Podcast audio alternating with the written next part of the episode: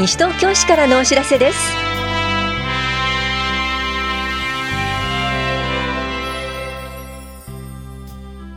今日は休日診療を行っている当番の病院。リサイクル市フリーマーケット出店者募集などについてお知らせします。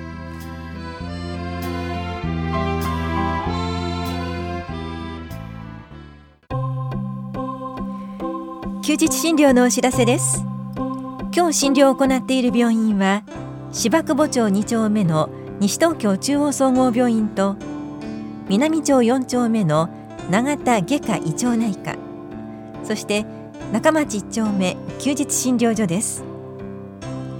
西東京中央総合病院の診療時間は夜10時まで小児科は夕方5時までで電話番号は464-1511 464-1511永田外科胃腸内科の診療時間は夕方5時までで。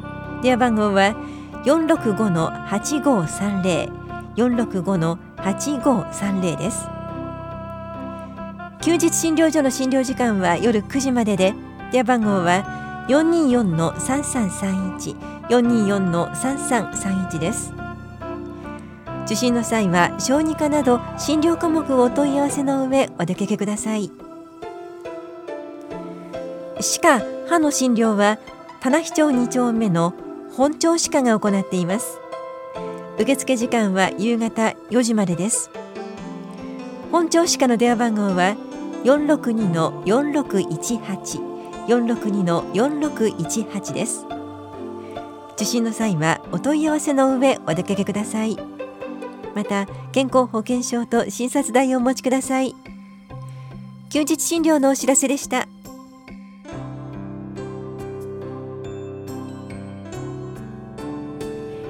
リサイクル市フリーマーケット出店者募集のお知らせです。4月5日日曜日午前9時から正午までエコプラザ西東京で行います。出店できるのは西東京市内在住のリサイクルに関心のある個人団体で成人の方です。なりわいとしている方はご遠慮ください。出店ご希望の方は往復はがきで今月10日までにお申し込みください。宛先はエコプラザ西東京内ゴミ減量推進課までです。はがきは1世帯1通に限られます。なお申し込み多数の場合は抽選となります。飲食物動植物などの販売出店場所の選択はできません。詳しくは西東京市ゴミ減量推進課までお問い合わせください。がん検診精密検査の受診お済みですか？がん検診の結果精密検査の対象となっていた方で検査の受け忘れはありませんか？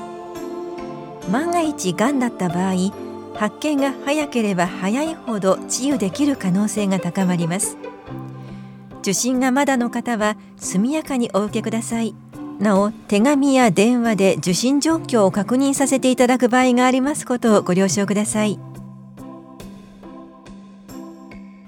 欲しい情報だけやってくる。更新通知アプリホームページクール便のお知らせです。ホームページの更新情報をお知らせするスマートフォン専用のアプリです。関心があるジャンル例えばイベント情報子育て関連情報などを選択し設定を保存するとその中で更新や新着があるたびにアプリが個別に通知します。自分で探し出さなくても市の情報があなたのもとへやってきます。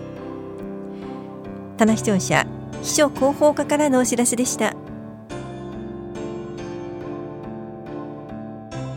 シニア世代の閉じこもり予防にはつらつサロンのお知らせです。活動に参加することで仲間が増え市内のさまざまな活動の情報を知り体験することができます。最近外出していないどこに出かければいいかわからない誰かと話がしたいなどの希望に添える場所です。見学もできますのでお気軽にお問い合わせください。住吉老人福祉センターでは月曜日午前ひばりが丘福祉会館は月曜日午後下法屋福祉会館は木曜日午前老人福祉センターは木曜日午後。新町福祉会館は金曜日午前。藤町福祉会館は金曜日の午後に開催しています。いずれも午前は9時15分から11時半まで。午後は1時半から3時45分までです。外出機会の少ない市内在住の65歳以上の方を対象におしゃべり、脳トレ、趣味活動、簡単な体操、バス外出などを行っています。ただし介護保険の認定者はご遠慮ください。お申し込みお問い合わせは社会福祉協議会までどうぞ。高齢者支援課からのお知らせでした。年金手帳は大切に保管しましょう。基礎年金番号は公的年金制度においてすべての制度に共通して用いられています。年金手帳は年金に関する手続きの際に必要となりますので大切に保管してください。年金手帳を紛失した時は再交付の申請をしてください。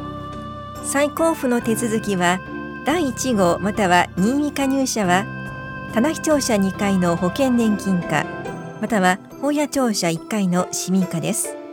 ただし市役所で手続きした場合お手元に届くまで1ヶ月半ほどかかります。お急ぎの場合は武蔵野年金事務所までお越しください。第2号厚生年金加入者は勤務先または共済組合で手続きしてください。第4種被保険者の方は年金事務所で手続きしてください。加入記録によっては基礎年金番号通知書が発行される場合があります。第3号の方は配偶者の勤務先または共済組合を管轄する年金事務所で手続きをしてください。ところで現在年金に加入していない方が60歳以降に厚生年金に加入するなどの理由で年金手帳の再発行を希望するときは最後に加入していた年金の種類によって手続き先が変わります。詳細は武蔵野年金事務所へお問い合わせください。保険年金課からのお知らせでした。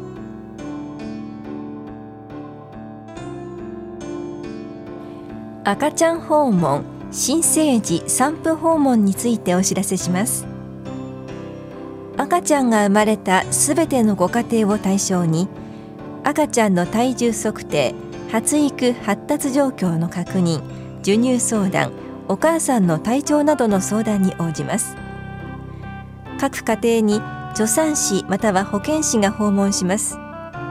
母子健康手帳交付時に配布した母と子の健康ファイルに同封の赤ちゃん訪問はがき出生通知表を郵送してください。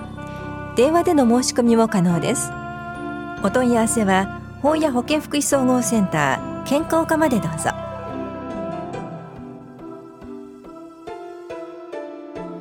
母子健康手帳の交付についてお知らせします。本屋保健福祉総合センターの健康課と田無第二庁舎2階の子育て支援課。住吉会館ルピナスの子ども家庭支援センターと出張所で交付しています。妊娠が医療機関で確認されたら速やかにご来所ください。初妊婦の方やご相談のある方は保健師が常駐している健康課へお越しください。必要な方には妊婦訪問も行っています。詳しくは健康課までお問い合わせください。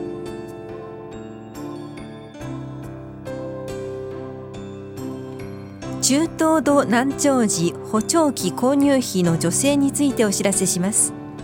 身体障害者手帳の交付対象とならない中等度難聴時に対して補聴器の創用により言語の習得や生活能力コミュニケーション能力などの向上を促進するため補聴器の購入費用の一部を助成します対象となるのは西東京市内に住所をお持ちの18歳未満の児童身体障害者手帳聴覚障害者交付の対象となる聴力ではないこと両耳の聴力レベルがおおむね30デシベル以上であり補聴器の創用により言語の習得など一定の効果が期待できると医師が判断するものです。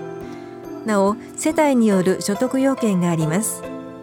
助成額は補聴器の購入費用と助成基準額1台13万7000円を比較して少ない額の9割を助成します。生活保護世帯と市町村民税非課税世帯は10割です。ただし修理にかかる経費は助成対象外となります。助成ご希望の方は申請書に医師意見書見積書を添付して障害福祉課へ申請してください。なお購入前の申請が必要です。詳しくは障害福祉課までお問い合わせください。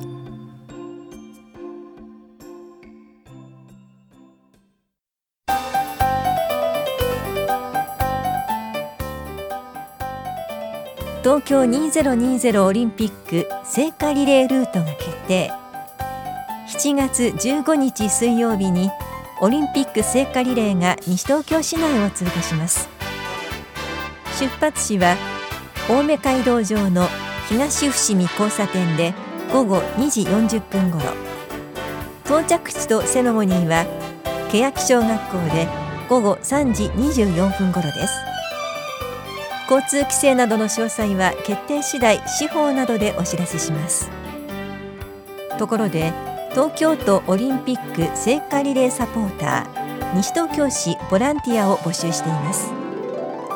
聖火リレーのコース沿道などで走路管理や監修雑踏の整理沿道の資金材設置撤去のサポート各活動場所における準備業務補助などの運営にご協力いただくものです。対象は18歳以上の方です。5月から6月に応募者対象の説明会を予定しています。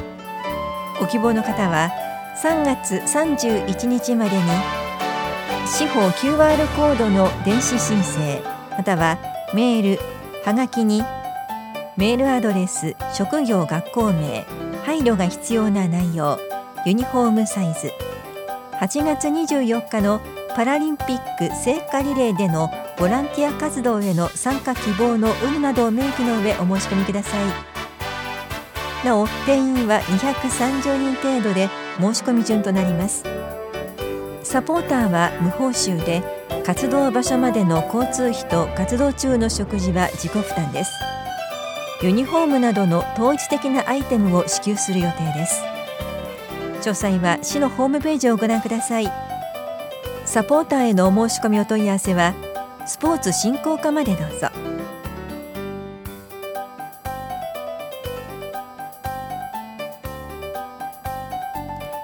新型コロナウイルス感染症の拡大防止のためイベントなどについて今後中止延期となる可能性があります。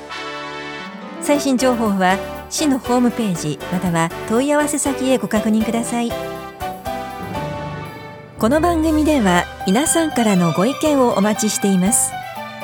FM 西東京西東京市からのお知らせ係までお寄せください。またお知らせについての詳しい内容は広報西東京や西東京市ウェブをご覧いただくか西東京市役所までお問い合わせください。